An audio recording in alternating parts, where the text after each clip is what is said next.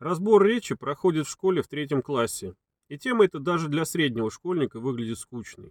А уж взрослые в большинстве своем вообще не интересуются вопросом потребления информации.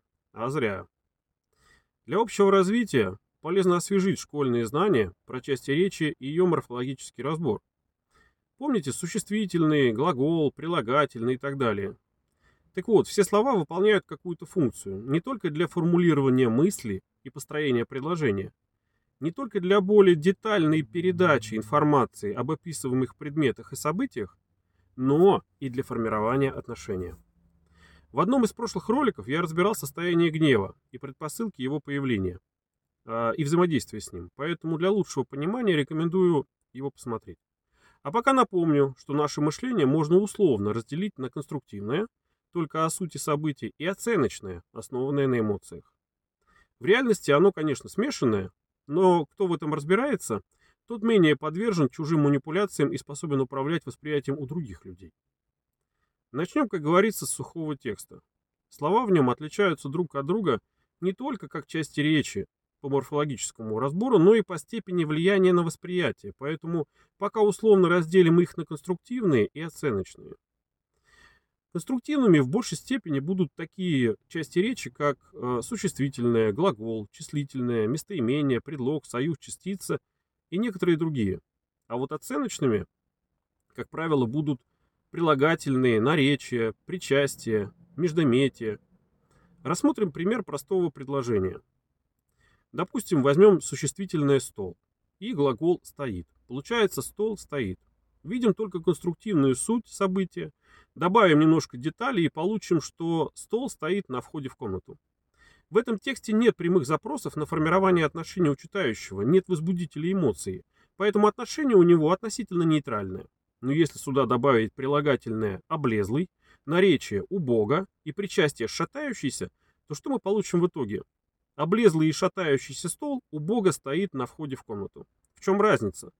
Когда мы получаем информацию, а именно в виде чтения текста или слушаем речь человека, то вынуждены визуализировать ее в своем сознании и при отсутствии прямых оценочных признаков формируем относительно нейтральный образ без подробностей.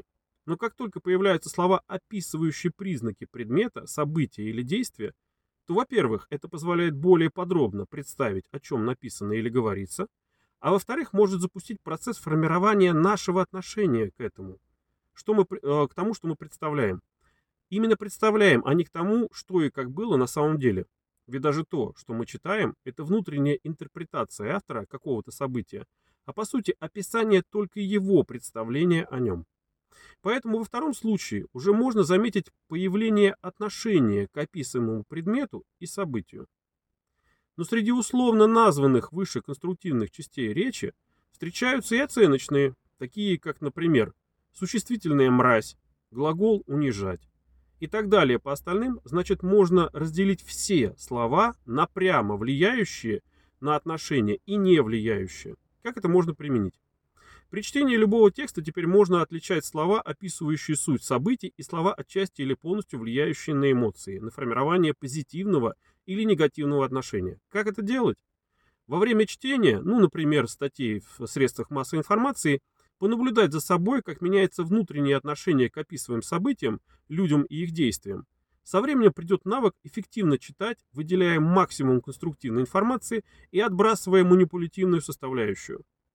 Вот так вот э, постепенно и развивается критическое мышление. Теперь о восприятии информации из устной речи человека, то есть когда он говорит. Если мысленно убрать из нее громкость и тональность, то можно привести к формату сухого текста. При таком подходе уже снимаем значительную часть, направленную на формирование нашего отношения. Банальный пример. Оппонент реагирует на эмоциональность и громкость голоса, а не на содержание речи фразы «Чё ты орешь?». Отделили? Теперь для удобства разберем на составляющие само содержание речи. Значит, оно состоит, первое, это конструктивная часть, про которую уже выше было сказано.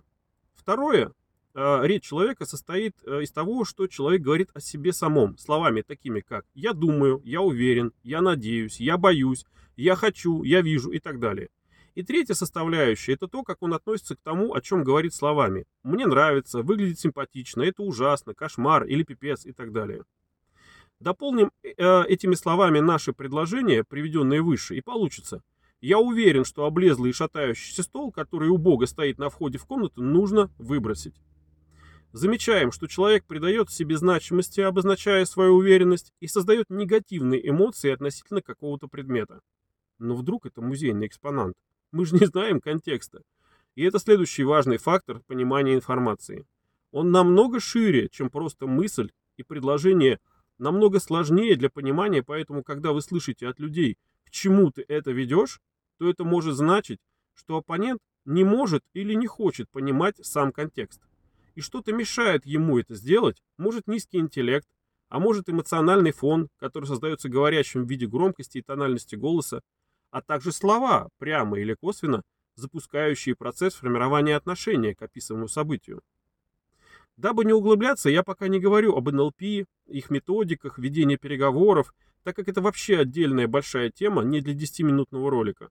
Поэтому вот вкратце об инструменте, который можно использовать как фильтр для лучшего понимания получаемой информации и наоборот, для формирования нужного отношения у оппонента.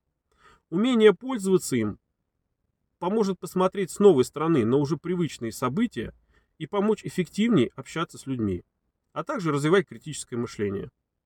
Тему я раскрыл кратко, а, с минимум примеров. Кому интересно и нужно, могут разобраться и освоить это дело самостоятельно или вместе со мной.